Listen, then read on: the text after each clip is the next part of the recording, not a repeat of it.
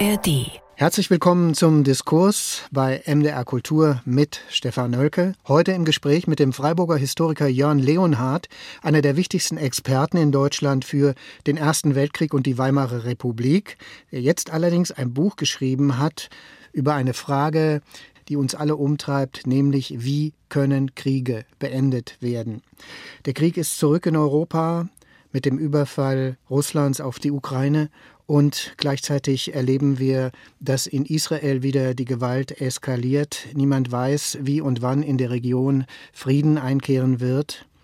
Ein wichtiges aktuelles Thema über Kriege und wie man sie beendet, so lautet der Titel des Buches. Und über die zehn Thesen, die darin verhandelt werden, wollen wir in der kommenden halben Stunde sprechen. Und damit herzlich willkommen, Jörn Leonard, hier bei MDR Kultur. Vielen Dank. Jörn Leonhard, wie schauen Sie als Historiker jetzt auf die Rückkehr des Krieges, besonders jetzt im Osten Europas? Man dachte ja eigentlich, wir leben mittlerweile schon auf einer anderen Zivilisationsstufe sozusagen und müssen jetzt ansehen, wie äh, ein furchtbarer Aggressionskrieg geführt wird. Suchen Sie da als Historiker nach Mustern, nach Parallelen? Wie geht es Ihnen damit? Also es ist zunächst so, wie Sie sagen, wir haben uns vielleicht gerade in Deutschland an diese Entwicklung äh, der Geschichte gewöhnt, dass Krieg etwas ist, was sozusagen historisiert wird, aber was uns nicht mehr unmittelbar betrifft. Ich würde sagen, dieses Paradigma ist schon brüchig geworden in den 90er Jahren mit den Kriegen um den Zerfall Jugoslawiens. Aber trotzdem ähm, war dieses Narrativ wahnsinnig stark, dass die europäische Integration, das Lernen nicht zuletzt der Deutschen aus den katastrophalen Weltkriegen des 20. Jahrhunderts, sagen eine mindestens für Europa eine Welt des Friedens bedeutet. Und ich glaube, dass genau das Zerbrechen dieser Erzählung, dass europäische Integration nach 1945 Friedensgestaltung bedeutet, dass das Zerbrechen dieser Erzählung uns im Augenblick so große Schwierigkeiten macht. Und es gibt, glaube ich, auch besondere Gründe, warum das für uns Deutsche besonders schwierig ist. Anders als etwa Frankreich oder Großbritannien, die ja in ihren Kolonien auch nach 45 Kriege geführt haben, ähm, geht damit auch eine deutsche Sicherheit im Umgang mit der eigenen Geschichte verloren. Und das merken wir im Augenblick. Ja, inwieweit kann uns äh, Geschichte überhaupt dienlich sein? Inwieweit kann ein Blick in die Historie helfen, bei der Frage nach Krieg und Frieden zu Lösungen zu kommen? Also ich habe in dem Buch argumentiert, dass man aus der Geschichte lernt, aber nicht im Sinne von Blaupausen. Wir können diese entsetzlichen Ereignisse der Gegenwart sozusagen nicht an die Geschichte delegieren. Aber was wir lernen, ist, dass sich bestimmte Muster, bestimmte Konstellationen, auch bestimmte Interpretationen, bestimmte Einschätzungen, auch Verhaltensweisen durchaus wiederholen. Der große ähm, deutsche Historiker Reinhard Koselleck hat dafür mal den schönen Begriff der Wiederholungsstruktur geprägt. Und damit ist es ein bisschen wie mit der Sprache. Wir brauchen ja auch eine Grammatik, in der sich Regeln und Elemente wiederholen, damit wir über Sprache etwas ausdrücken können, auch Neues ausdrücken können. Und ich glaube, in diesem Sinne ist der Blick in die Geschichte wahnsinnig aufschlussreich. Und es gibt eine zweite, finde ich, ganz wichtige, ein ganz wichtiges Argument. Das ist die Immunisierung gegen zu schnelle Erklärungen. Wir erleben ja eine, eine Ballung von Experten, von schnellen Urteilen, von Analogien, von Vergleichen. Wir erleben wahnsinnig viel instrumentalisierte Geschichte. Und ich glaube, als Historiker, als Wissenschaftler möchte ich ein bisschen gegen die vorschnellen Analogien und Vergleiche mit dem Buch auch immunisieren. Sie zitieren ja auch Alexis de Tocqueville in Ihrem Buch, der französische große politische Analytiker und Intellektuelle, der skeptisch ist, was die, die Frage angeht, ob man aus der Geschichte lernen kann. Und der sagt nämlich Folgendes. So sehr trifft es zu, dass, wenn auch die Menschheit immer die gleiche bleibt, jeder geschichtliche Vorgang verschieden ist. Die Vergangenheit nicht viel über die Gegenwart lehrt und die alten Bilder, die man in neue Rahmen zwingen will, immer schlecht wirken. Soweit das Zitat von äh, Alexis de Tocqueville. Also da ist doch eine gewisse Skepsis, was die Frage angeht, ob es sozusagen Blaupausen gibt. Ja, für Tocqueville ähm, hat das natürlich eine eigene biografische Note. Er ist äh, in der 48er Revolution, Anfang der 50er Jahre ja selbst jemand, der politisch wirken will. Er ist kurzzeitig auch mal Außenminister. Und er bezieht das darauf, dass diejenigen, die in ihrer eigenen Lebenszeit Erfahrungen gemacht haben, glauben, für die nächste politische Krise aus diesen Erfahrungen zu lernen.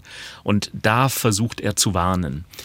Ich würde aber äh, dagegen halten, ähm, in dem Sinne, wie ich es eben getan habe. Es geht nicht um die Handlungsanleitung, die man aus der Geschichte ableitet, sondern eher um den zweiten Blick, um die ähm, nüchterne Betrachtung, um die Frage, des Mehrsehens, so könnte man auch sagen. Wobei die nüchterne Betrachtung ist eines, die nostalgische Betrachtung ist eine andere. Wir kennen das natürlich auch. Ich wage mal jetzt die Behauptung, dass bei den Briten, bei den Engländern die Vorstellung von der einstigen Größe des Empires natürlich mitgespielt hat bei der Entscheidung über den Brexit. Also ja, wir waren mal unheimlich groß, wir waren mal eine große Nation. Vielleicht kriegen wir das ja wieder. Wir müssen uns nur von der Europäischen Union lösen. Und eine ähnliche Vorstellung, das bringen Sie auch in Ihrem Buch. Eine ähnliche Vorstellung herrschte vielleicht in Russland nach 1991 vor. Ja, man hatte ein großes Imperium, die Sowjetunion, und es war eine Katastrophe, dass dieses Imperium zerfallen ist, laut Putin, die größte Katastrophe in der russischen Geschichte. Und insofern hat die Geschichte nachgewirkt. Ich finde, das, Falle, ja? ich finde das Beispiel deshalb so gut, weil man daran den Unterschied erkennen kann. Die Imperien kommen nicht so zurück, wie sie historisch im 18. oder 19. Jahrhundert existiert haben. Aber der Gedanke der Imperialität, die Vorstellung ähm, einer imperialen Geschichtspolitik, die mutmaßliche Größe, ähm, sozusagen der, der Geschichtspark bis hin zur Disneyfizierung, ähm, die es ja auch in Russland gegeben hat, das ist ein Feld, wo diese Wiederholungsstrukturen sozusagen ähm, sichtbar werden. Und, und das ist das, äh, finde ich, Entsetzliche, äh, das wir jetzt äh, in der Ukraine gesehen haben, ähm, mit genau diesen Vorstellungen kann man Politik machen. Das ist das, was wir ähm, äh, Historiker immer als sehr wichtig ansehen, den Unterschied zwischen Geschichte und Geschichtspolitik. Und genau das zeigt sich aber in seiner ganzen Bedeutung in Russland, wo man mit Geschichtspolitik im Grunde genommen diesen Weg in diesen Krieg auch analysieren kann und muss. Putins Reden vor dem Krieg sind ja Reden über sein Geschichtsbild. Und das zeigt, glaube ich, sehr deutlich, warum wir diesen zweiten Blick in die Geschichte brauchen, um uns vor diesen Instrumentalisierungen auch ein bisschen zu immunisieren. Das wird tendenziell, glaube ich, in der Gegenwart eher wichtiger und wir erleben, erleben es ja auch im Nahen und Mittleren Osten, wie stark Geschichtspolitik handlungsleitend wirken kann und damit eigene Realität entstehen lässt. Ja, Diktaturen neigen ja dazu, von alter Größe zu schwärmen und äh, das Volk und die Politik dahin zu beeinflussen und zu manipulieren, in diese Richtung zu drängen, von der Notwendigkeit, die alte Größe wiederzugewinnen. Auch bei Erdogan, in der ja auch von einem großen Osmanischen Reich immer wieder spricht, wie toll das alles gewesen ist und eben auch bei Putin. Oder in China, wo sie es auch ganz stark ausgeprägt haben. Keine Rede von Xi Jinping, kaum ein Schulbuch, das nicht an die Imperialität Chinas erinnert und die 200 Jahre zwischen 1750 und 1950 praktisch als eine Fehlentwicklung der Weltgeschichte ähm, interpretiert, die es jetzt äh, darum geht, äh, sozusagen zu revidieren. Und in all diesen Fällen sehen wir, wie stark der Rückbezug, gerade auch der Rückbezug äh, an Imperien, ähm, genutzt wird, um in der Gegenwart Politik zu machen. Lassen uns da noch ein bisschen konkreter werden bei bestimmten Analogien, auf die hingewiesen wurde, inwieweit die aber auch zutreffend sind beziehungsweise nicht zutreffend sind. Also ich meine speziell auf die sogenannte Appeasement-Politik im Hinblick auch auf Russland. Ursprünglich ist mit Appeasement-Politik natürlich gemeint die Politik der Briten und der Franzosen Chamberlain damals als Prime Minister und Daladier, äh, der französische äh, Premier, die Hitler 1938 weit entgegengekommen sind und im Grunde genommen die Tschechoslowakei geopfert haben für den aggressiven Imperialismus Hitlers und der Nazis entgegengekommen sind. Insofern wurde da auch jetzt im Nachklang des Angriffs Russlands auf die Ukraine davon gesprochen, dass man auf keinen Fall in diese Appeasement-Politik Falle tappen dürfe. Wie sehen Sie das? Also ich finde an diesem Begriff ja zunächst interessant, äh, dass er, wenn man auf die 20er und 30er Jahre blickt, ursprünglich nicht so sehr ein außenpolitischer Begriff war, sondern er drückt ganz stark das Generationsbewusstsein von Menschen aus, die den Ersten Weltkrieg erlebt hatten. Und sehr viele dieser Politiker aus den 30er Jahren sind selbst junge Weltkriegsteilnehmer gewesen. Ich will deren Verhalten damit nicht entschuldigen, aber ich finde, man muss es ein bisschen aus der Zeit dieser Menschen verstehen und die sich eben nicht vorstellen können, konnten, dass es eine solche Katastrophe mit solchen entsetzlichen Verlusten wiedergeben könnte.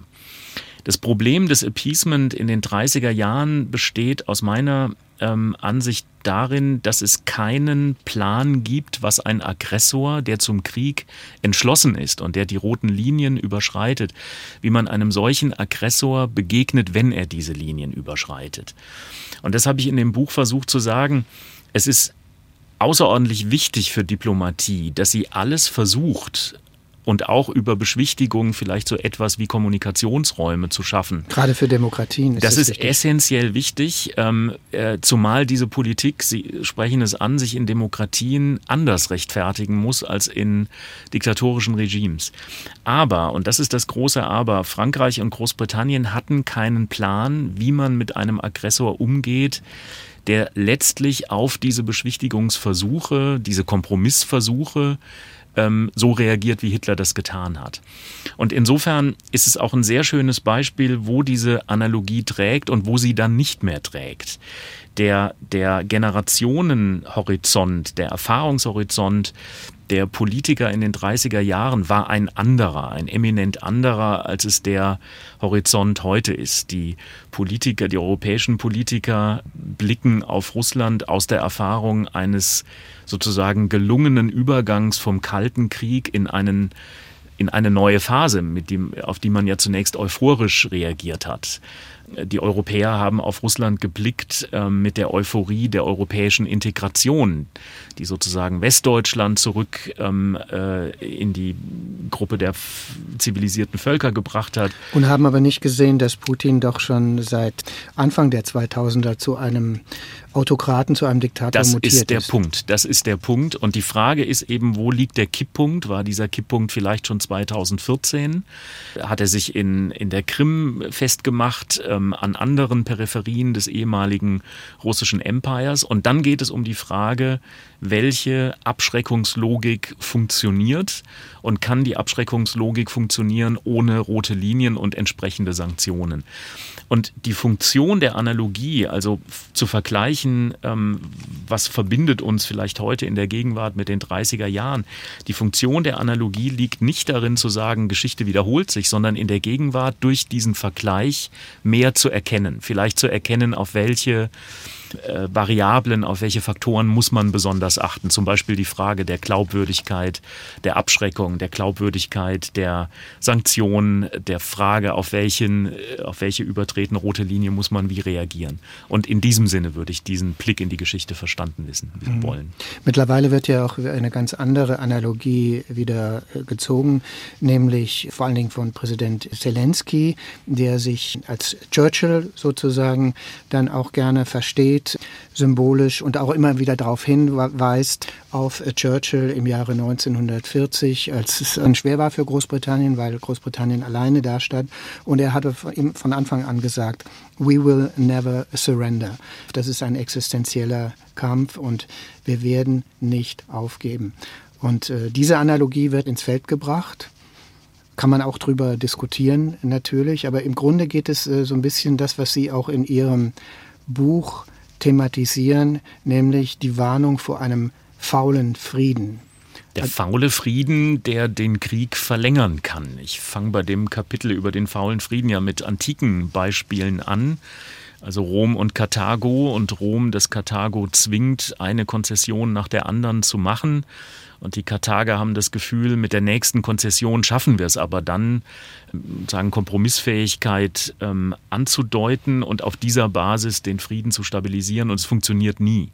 Das heißt nun nicht, dass man dieses Beispiel Rom-Karthago eins zu eins übertragen kann, aber ähm, sensibilisiert uns danach zu fragen, was ist der richtige Moment für eine glaubwürdige Kompromisslösung? Also um das nochmal äh, ein bisschen zu erklären, Karthago war eigentlich schon besiegt im Zweiten Punischen Krieg durch Scipio Africanus. Äh, die lagen also schuldig äh, da nieder äh, als äh, einstige Weltmacht. Und äh, in Rom gab es dann immer noch Leute, die gesagt haben, im Übrigen bin ich der Meinung, Karthago ist zu zerstören, Cato der Ältere.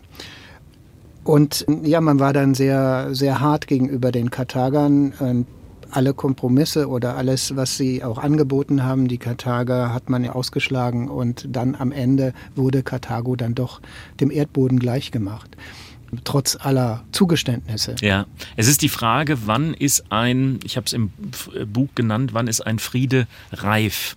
Das hört sich jetzt zynisch an, ist aber nicht so gemeint. Gemeint ist diese ganz wesentliche Frage, wann, wann glauben Akteure in einem Krieg, dass sie von einem Frieden politisch mehr zu erwarten haben als von der Fortsetzung des Krieges. Und das ist, glaube ich, eine eminent wichtige Frage, eine, die sich in fast allen Kriegen, die länger dauern, wiederholt. Ähm, sie ist in keinem Krieg einfach zu beantworten. Und ich, das wäre vermessen, äh, jetzt zu glauben, man könnte diesen Augenblick jetzt erkennen aus einem Blick in die Geschichte. Aber dass es diesen Augenblick in jedem Krieg irgendwann gibt, das ist ohne Zweifel wichtig. Schauen wir nochmal vielleicht auf die konkrete militärische Situation in der Ukraine. Da ist es ja so, dass die Fronten sehr festgefahren sind. Also es ist mehr oder weniger ein Stellungskrieg entstanden. Äh, der Bewegungskrieg, um jetzt mal auch im Vokabular des Ersten Weltkrieges zu sprechen, der Bewegungskrieg ist zum Stillstand gekommen und es gibt da noch ein ganz, ganz mühsames Vordringen der ukrainischen Armee äh, Richtung Schwarzes Meer. Aber irgendwie kommen sie nicht äh, voran. Das heißt, es, ist so eine Art Abnutzungskrieg jetzt entstanden und in so einer Situation, für die es natürlich auch Analogien gibt in der Geschichte, nehmen wir mal an, es bleibt dabei dass wir jetzt jahrelang mit einem Abnutzungskrieg äh, es zu tun haben. Welchen Ausweg gäbe es da oder welche Optionen gäbe es da? Also für mich als Historiker ist es erstmal sehr interessant, wie viele sogenannte Experten mit ihrer Erwartung falsch lagen, dass die Ukraine keine 72 Stunden bei einem Angriff Russlands hätte. Ähm, und es ist genau das passiert, was Sie sagen. Die Hoffnung auf die große Entscheidungsschlacht ist enttäuscht worden, so wie sie in den meisten Kriegen enttäuscht wird. Und die meisten Kriege, die nicht innerhalb von wenigen Wochen oder Monaten zu Ende sind, werden dann solche Abnutzungskriege. Das Interessante an diesem Krieg, den wir im Augenblick erleben, ist, dass es fast archaische Elemente gibt. Also nehmen Sie diese große Bedeutung des Raumes, der, der Panzer. Aber gleichzeitig ist es ein hochmoderner Bilderkrieg, ein, ein Krieg der Medien. Es ist auch ein Krieg über die Internationalisierung, ein Krieg der Sanktionen, der Finanzströme. Es ist ein Krieg um die Meinung. Wie lange hält sozusagen der ähm, Kompromiss und der Konsens im Westen, dass man die Ukraine unterstützen muss? Es ist das Rechnen mit der Zeit. Und auch viele dieser Elemente können wir im Ersten Weltkrieg erkennen. Ihre Frage ähm, ist natürlich elementar und als Historiker würde ich sagen, ähm, das wird ein Krieg, in dem es sehr, sehr wichtig sein wird, wie die Internationalisierung wirkt. Gibt es irgendwann einen Druck ähm, internationaler Akteure, etwa Chinas, auf Russland, ähm, sich auf einen Kompromiss einzulassen? Und umgekehrt, ich habe es eben angesprochen, wird der Konsens im Westen, dass es in der Ukraine um Europa, um die Freiheit, letztlich auch um die Frage der Demokratie geht, wird das anhalten oder wird etwa im Blick auf einen möglichen Regierungswechsel, Präsidentschaftswechsel in den USA, das sich nochmal verändern? Aber klar ist, und das gilt für beide Seiten, solange eine Seite hoffen kann, auf dem Schlachtfeld über mobilisierte Ressourcen noch eine bessere Situation zu erreichen, spricht sehr viel dafür, dass dieser Krieg mit all diesen entsetzlichen Opfern eben weitergeht. Und das ist ein Muster, das wir eben fast paradigmatisch im Ersten Weltkrieg sehen können, wo es 1917 nach den großen Schlachten im Westen, Verdun an der Somme, sehr viele Versuche gibt, aber wo am Ende das Bewusstsein der Akteure groß bleibt, dass man auf dem Schlachtfeld vielleicht keinen Sieg, keinen umfassenden Sieg, aber doch eine bessere Ausgangssituation für die Situation nach dem Krieg erreichen kann. Und das setzt den Krieg in gewisser Weise fort. Ähnlich war es ja im Dreißigjährigen Krieg, das schreiben Sie ja auch, während demgegenüber diese kurzen Kriege, die Bismarck äh, geführt hat, die Preußen geführt hat vor der Einigung 1871, also gegen Österreich zum Beispiel 1866. Da war mit der Schlacht von Königgrätz eigentlich und dank des preußischen Zündnadelgewehrs dann auch alles äh, gelaufen. Und Bismarck konnte dann auch einen relativ gemäßigten Frieden äh, durchsetzen, ohne ohne den Gegner zu demütigen. Und äh, das schreiben Sie auch, ist eine wichtige Voraussetzung, damit der Frieden dann auch stabil bleibt. Ich glaube, es gibt zwei ganz wichtige Voraussetzungen. Das eine ist genau das, was Sie ansprechen. Wie geht man im Augenblick des Kriegsendes miteinander um? Und wir wissen aus der deutschen Geschichte, wie stark äh, dieser Komplex von Versailles, des Diktats, der Kriegsschuld, ja auch die Innenpolitik Deutschlands in den 20er und 30er Jahren äh, vergiftet hat. Ein, ein ganz wesentlicher Teil der rechten der rechtsradikalen ähm, Stigmatisierung der Republik stammte aus dem Vorwurf, das sind die, die diesen entsetzlichen Friedensvertrag unterschrieben haben. Und da wird die Demütigung, die wahrgenommene Demütigung eben von einem außenpolitischen in ein innenpolitisches und gesellschaftspolitisches Thema ähm, äh, verwandelt. Und man könnte eben auch noch auf den Wiener Kongress blicken, wo jemand wie Metternich sagt, wir haben ein Interesse daran, dass Frankreich nach dem Ende Napoleons stabil ist, also müssen wir mit den Franzosen ins Gespräch kommen. Und der Vertreter Frankreichs in Wien, ähm, Talleyrand, wird als gleichrangiger behandelt. Das ist das sozusagen 1800, 1815, 1815 während es äh, 1919 1919 dann beim Friedensvertrag von Versailles eben nicht der Fall war. Ähm, da ist man nicht ohne Demütigungen ausgekommen, genau. was die Rechtsextremisten, was die Nazis natürlich äh, ausgenutzt haben, schamlos. Der verlorene Frieden lautet ein wichtiges mhm. Buch von äh, einem Historiker von Gerd Krummeich und Jost Dülfer. Der verlorene Frieden ist ein, ein Titel, der sehr nachdenklich macht, finde ich, auch im Hinblick gerade auf auch was wir in Israel äh, erleben, ja. natürlich mit dem Frieden von Oslo, den es ja auch mal irgendwann gegeben ja. hat, äh, vor äh, bald 30 Jahren, glaube ich, in den 90er Jahren war das ja schon. Ja, da ist der Frieden verspielt worden oder eine Chance zum Frieden verspielt worden und man hat doch zu wenig gesehen, dass Frieden eben doch was Sie auch schreiben in Ihrem Buch, Frieden ein Prozess ist. Ganz genau. Ähm, und das nimmt Bezug auf den, den zweiten Aspekt. Man kann den Frieden mit Erwartungen überfordern. Man kann ihn mit so vielen Erwartungen fordern, dass die Frieden überfordern, dass die Friedensmacher praktisch scheitern müssen. Ich würde sagen, etwas davon ist 1919 äh, passiert mit dieser neuen Vokabel, der Weltvokabel Selbstbestimmung, die dann für Polen und für Balten und für Südslawen galt, aber eben nicht für Araber, ähm, nicht für Chinesen, nicht für viele Kolonialvölker. Und in gewisser Weise ähm, spielt das für den Mittleren und Nahen Osten bis heute eine ganz wesentliche Rolle, dass man dem liberalen Internationalismus ähm, im 20. Jahrhundert vorwirft, dass man diese Selbstbestimmung für manche in Europa zugelassen hat, aber eben nicht für ähm, die Araber, die eine eigene Delegation auf die Pariser Friedenskonferenz schicken und die keinen panarabischen Staat erhalten. Und ähm, das knüpft vielleicht an das an, was Sie sagen. Es gibt auch das Phänomen des verlorenen Friedens. Ich habe ja in dem Buch argumentiert, dass die eigentliche Arbeit am Frieden beginnt, wenn der Vertrag unterzeichnet ist. Es gibt einen berühmten Zeitungsartikel von Jan Smuts, einem südafrikanischen Politiker, nach der Unterzeichnung des Versailler Vertrags, wo er sagt, wir wissen, dass dieser Frieden nicht perfekt ist.